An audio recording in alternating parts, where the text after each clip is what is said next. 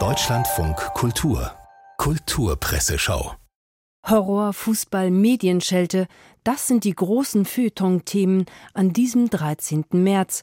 Aber fangen wir solide an, mit dem Häuslebau und ein paar Fakten. Als Bauingenieurin neige ich dazu, die Welt mit Zahlen zu erklären, schreibt Lamia Messari Becker, Professorin an der Universität Siegen in der Süddeutschen Zeitung und listet auf. 30 Prozent des CO2-Ausstoßes gehen auf den Bausektor zurück. Daneben 40 Prozent des Energieverbrauchs, 50 Prozent des Ressourcenverbrauchs, 60 Prozent des Abfallaufkommens und 70 Prozent der Flächenversiegelung. Bauen, schreibt Messari Becker, ist so umweltrelevant wie nichts sonst.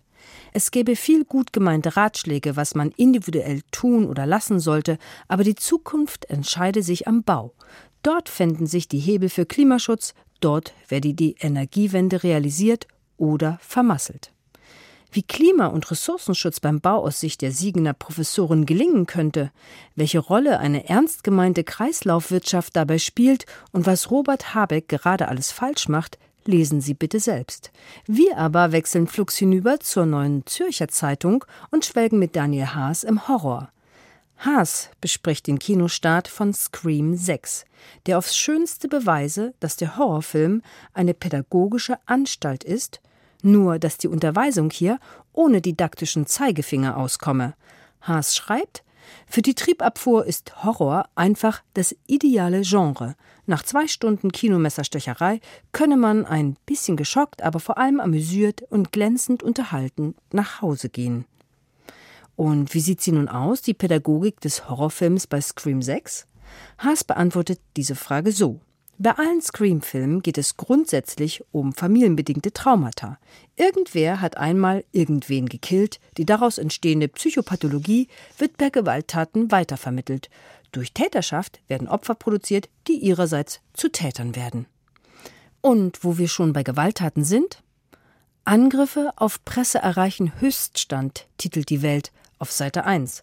Aber nicht die 320 im vergangenen Jahr erfassten Straftaten mit dem Angriffsziel Medien sind das beherrschende Thema der Feuilletons, sondern der tiefe Fall der alten Tante BBC, die am Wochenende einen ihrer beliebtesten Fußballmoderatoren vom Bildschirm verbannt hat, wegen einer politischen Äußerung, nämlich seiner Kritik an der Asylpolitik der aktuellen Regierung.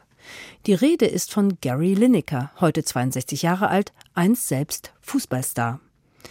Nun gilt aber nicht nur Lineker in Großbritannien als Ikone, sondern, wie wir in der FAZ erfahren, auch die von ihm moderierte Sendung Match of the Day. Die FAZ schreibt, Während der Fußballsaison schalten zeitweise mehr als 60 Prozent der britischen Bevölkerung bei der seit 1964 laufenden Sendung ein, um sich die Höhepunkte der englischen Spitzenliga anzuschauen. Die BBC selbst bezeichnet Match of the Day als die berühmteste Fußballsendung der Welt. Umfragen zufolge hat die Titelmelodie den höchsten Erkennungswert einer Fernsehschau. Am vergangenen Samstagabend aber wurde die sonst 80 Minuten dauernde Schau auf 20 zusammengestrichen. Und nicht nur das.